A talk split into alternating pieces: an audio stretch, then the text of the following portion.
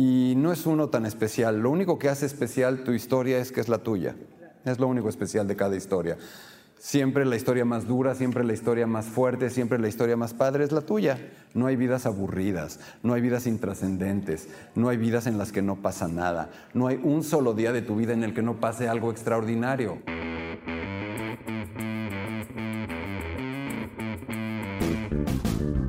Hola a todos, yo soy Diego Barrazas y esto es Dementes, el podcast en el que me dedico a tener conversaciones con aquellos que se han atrevido a crear su propio camino y que todos los días toman acción para acercarse a cumplir sus sueños. Esto lo hago con la intención de desmenuzar sus experiencias, entender su forma de pensar y tratar de encontrar entre su historia los aprendizajes, las herramientas y la inspiración que necesitas tú para tomar decisiones y dar el siguiente paso hacia adelante. Bienvenidos al segundo episodio en vivo desde TEDx Paseo Santa Lucía. Si no tienes idea de lo que estoy hablando, te recomiendo que escuches el episodio pasado, pues ahí explico el porqué de los episodios de esta semana. Y ahora sí, para no hacer el cuento largo, les platico sobre Gerardo Kleinburg, mi invitado de hoy. Gerardo es un narrador, crítico y promotor musical nacido en la Ciudad de México en 1964. Ha sido director de la Compañía Nacional de Ópera de México, del Festival Internacional Cervantino, de la Casa del Lago y del Departamento de Literatura en la UNAM. Ha escrito crítica musical para las revistas Pauta, Vuelta, Viceversa y Letras Libres y para los diarios El Norte, Uno más Uno y Reforma. También ha sido conductor y guionista de diversas series radiofónicas acerca de música clásica y ópera. En 2004 publicó su primera novela, No honrarás a tu padre, que fue considerada como uno de los mejores libros del año por periódicos como El Reforma, El Universal y por revistas como Letras Libres, DF, El Huevo y la Tempestad. Por si fuera poco, Gerardo fue el crítico más joven a sus 28 años en recibir el Premio Internacional de Crítica Musical del Festival de Salzburgo y el primer crítico no europeo y de habla hispana que ganó dicho galardón. Y esto que les dije de que ha sido director de la Compañía Nacional de Ópera, bueno, eso lo hizo a los 27 años, convirtiéndose en el director general y artístico más joven de la compañía y fue responsable del retorno de Plácido Domingo a los escenarios operísticos mexicanos. Ganó la medalla Mozart, conferida por la Embajada de Austria por su labor operística, y ha sido conductor durante 17 años ininterrumpidos de escenarios, único programa que transmite ópera a nivel internacional y nacional. Actualmente tiene una agencia de promoción y contratación de artistas que ha presentado en el Palacio de Bellas Artes, es divulgador operístico y columnista y consejero editorial del periódico Reforma. Ahora sí, les dejo mi plática con Gerardo desde el escenario de TEDx Paseo Santa Lucía.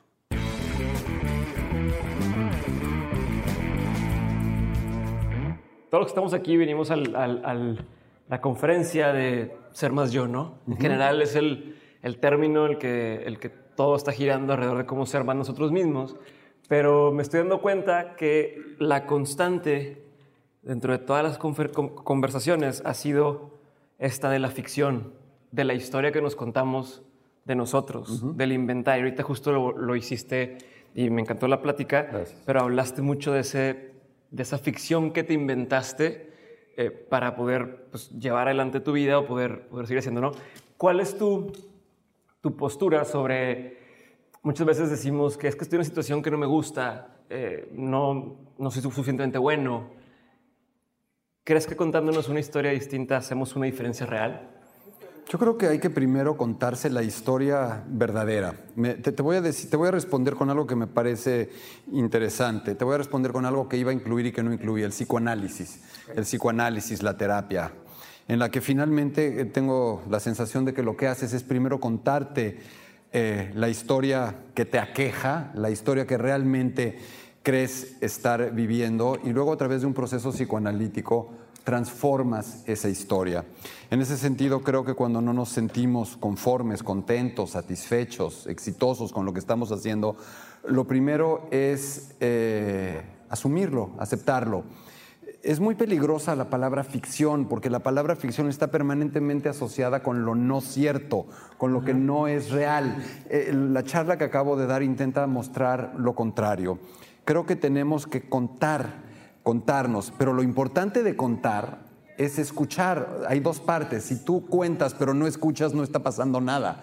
Es decir, sí, tenemos que contarnos nuestra historia, tenemos que contarnos lo que no nos gusta, pero tenemos que escucharlo. Y al escucharlo, entonces podemos reescribirlo. Y cuando lo reescribamos también tenemos que escucharlo, porque muchas veces las historias de fracaso, si es que existen como tales, estriban en que nadie escuchó a sí mismo, se escuchó que estaba teniendo éxito y no se dio cuenta. El éxito estaba ahí y pasó de lado sin percibirlo. Entonces creo que eso es igualmente importante, escucharse, aprender a escuchar, no solo oír. Ok, me gusta. Y una vez que, mencionabas en, la, el último novela que hiciste, que dices que de cierta forma la novela está escribiendo hacia atrás, ¿no? Y como... Te voy a explicar este Lapso. Es algo, yo no sé si ustedes o alguno o alguna de los que están aquí alguna vez de manera seria, no seria, profesional, no profesional, ha escrito. Pero suceden cosas muy locas que solo cuando escribes te das cuenta que son ciertas. Tú planeas armas, estructuras. Para esa novela Éxtasis, una novela en siete cápsulas que, como se podrán imaginar, tiene que ver con la 3,4 metilendioximetanfetamina, con, con el éxtasis, con la droga, con la droga, tal cual. Pero no con la droga en tanto la droga, sino la droga en tanto una sustancia que modifica tu, tu, actividad, tu psicoactividad. Yo estudié años enteros, cinco años estudié de neuroquímica para escribir la novela, tenía todo armado, pensado, y de pronto estaba yo escribiendo, tenía mi outline hecho, sabía perfectamente, era todo bajo control. Y de pronto empezaba a escribir y la novela empezaba a irse para un lado que no estaba planeado. Yo había decidido, estaba haciendo algo que yo no quería que hiciera. Y no, estoy, y no estoy loco ni soy esquizofrénico, no, era, no eran unas vocecitas que me dictaban ni tenía tres personalidades y escribía un capítulo una y otra otra. De pronto la novela empieza a hacer eso. La ficción, cuando te entregas a la ficción, empieza a pasar eso. Y es cuando tú te sientes realmente un instrumento de ella y no ella un instrumento de ti. Tú eres un instrumento de la ficción, no, eres, no es al revés, te lo aseguro. ¿Y tú crees que cuando, por ejemplo, dices, en 20 años voy a estar haciendo tal cosa, se empieza a rellenar esta ficción sola de hechos reales? Te pongo un ejemplo. Ayer platiqué, antes platiqué con Ana Victoria para un episodio del podcast y me decía ella, tengo un spoiler aquí, pero decía ella, eh, yo decía, me voy a Nueva York este año, quiero ir a Nueva York, lo, lo visualicé, necesito irme a Nueva York, quiero estar ahí, quiero descansar, quiero estar eh, tal. Y dice que le llegó de la nada una carta de la embajada de Nueva York, digo, la embajada de Estados Unidos diciéndole, vente a Nueva York, te queremos que llevas aquí dos meses a un programa, vas a conocer gente. Y dice, mm, yo no sé si, si lo llamé, si no lo llamé, si fue lo que, la ficción que me imaginé y se fue rellenando en el camino, o no lo ves así. Yo nunca me he puesto, eh, bueno, las únicas veces que me puse esas ficciones sí fueron un desastre el resultado.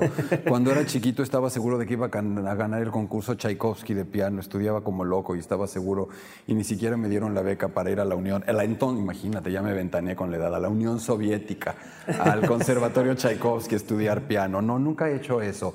Pero me parece que tu pregunta va por otro lado, que tu misma pregunta está diciendo, yo lo que escucho es otra cosa de lo que preguntaste. Ay, nunca sé qué me estás preguntando, no, eso está padrísimo, pero creo que más que una pregunta es una provocación y eso es mucho mejor. Me parece que lo que está, a lo que estás aludiendo es así, ya está escrita. Es decir, suena, tu pregunta suena a destino, así las cosas ya existen y uno simplemente va atravesándolas. Eh, no, yo no creo que eso suceda. No, estoy absolutamente convencido de que no hay nada escrito y de que es solamente uno el que lo va haciendo y que hay factores externos que uno tiene que también saber leer. O sea, uno no... La gente que me rodea, muchos dicen, es que siempre te pasan cosas increíbles, siempre te pasan cosas que no le pasan a nadie, no es creíble. Claro que le pasan a todo el mundo. El tema es traer la antena puesta. O sea, si tú estás recibiendo la señal, pero no tienes el, decodificador, nunca ves nada. Pasas por todo eso y nunca lo viste. Pero si trae, claro, también cae uno en la exageración. No, déjame, eh, eh, hubo una frase que tenía pensada incluir, pero que quité, y es cuál era mi apodo. Y el apodo además me lo puse yo. yo, yo me puse exagerardo. Exagerardo. Exagerardo.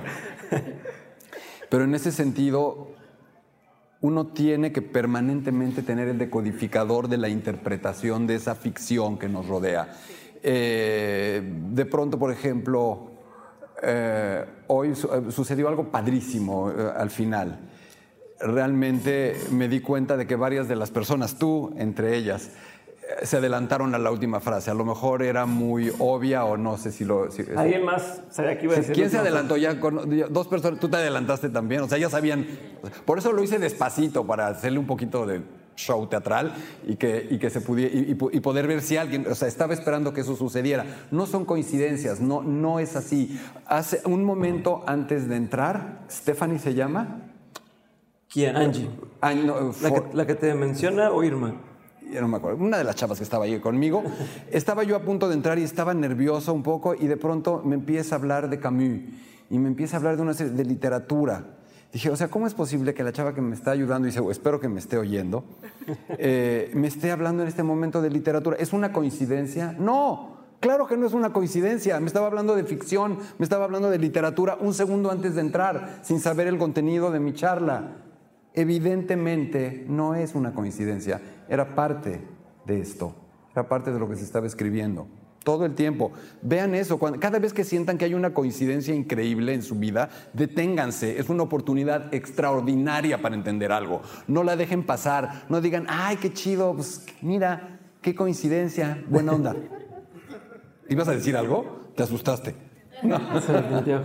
No, de hecho, eh, muchas gracias. Tenemos el, tiempo contadísimo, entonces pasamos a alguna pregunta que alguien, eh, si alguien tiene alguna pregunta, este es el momento para hacerla y si no, calle para siempre. Si no es que todo fue tan poco claro que no vale la pena preguntar. Este, nada más decirte, me encantó cómo fuiste desarrollando todo. Gracias. eh, cómo me fui conectando tanto con lo que ibas diciendo. Gracias. Hasta lloré, o sea. Gracias. Este, una, una forma extraordinaria de, de relatarlo me identifico muchísimo contigo porque mi vida es una total y absoluta ficción todo el tiempo como la de todos. No somos tan especiales, ¿eh? De pronto cree uno que es súper especial, que debo decir ahora, aprovechar para decir que desafortunadamente lo que les comenté de esas anécdotas personales, no sé si desafortunadas, son ciertas, ¿eh? No era para tratar de adornarlo. Y no es uno tan especial. Lo único que hace especial tu historia es que es la tuya. Es lo único especial de cada historia. Siempre la historia más dura, siempre la historia más fuerte, siempre la historia más padre es la tuya. Y un poco tiene que ver el significado que le das o cómo interpretas lo que está sucediendo, ¿no? Todo, y eh, eh, eso es muy importante, no pasar de noche por tu vida. No hay vidas aburridas, no hay vidas intrascendentes, no hay vidas en las que no pasa nada, no hay un solo día de tu vida en el que no pase algo extraordinario. Sea, para mí sentir hoy las reacciones, el, que, el, que, algunos de ustedes o algunas de ustedes pudieran adelantarse a la frase, lo que pasó hace un momento con esta chica que se me escapó su nombre, la acabo de conocer y no estaba muy concentrado, estaba un poco tenso. Eso, eso ya hace de este día un día más especial que haber salido a hacer la TED. La TED es mucho menos relevante que ver tu rostro cuando dijiste la frase o que escuchar ese comentario, mucho menos. ¿Alguna otra pregunta? ¿Listos?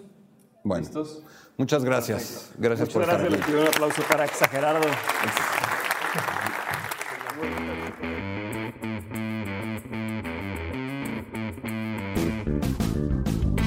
Hasta aquí el episodio de hoy. Muchísimas gracias por haberlo escuchado. Y si quieres escuchar más sobre Gerardo y su plática de TED completa, o quieres enterarte del siguiente TEDx Paseo Santa Lucía, entra a dementes.mx diagonal TEDx Paseo Santa Lucía. Muchas gracias nuevamente por haber escuchado el episodio de hoy. Yo soy Diego Barrazas y esto es Dementes. Nos vemos el viernes para el último episodio que grabé desde TEDx Paseo Santa Lucía.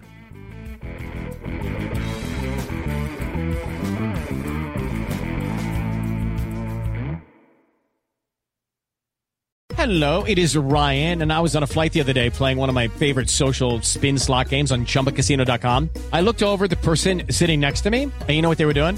They were also playing Chumba Casino. Coincidence? I think not. Everybody's loving having fun with it. Chumba Casino is home to hundreds of casino style games that you can play for free anytime, anywhere, even at 30,000 feet. So sign up now at chumbacasino.com to claim your free welcome bonus. That's chumbacasino.com and live the Chumba life. No purchase necessary. DTW, void, prohibited by law. See terms and conditions 18 plus.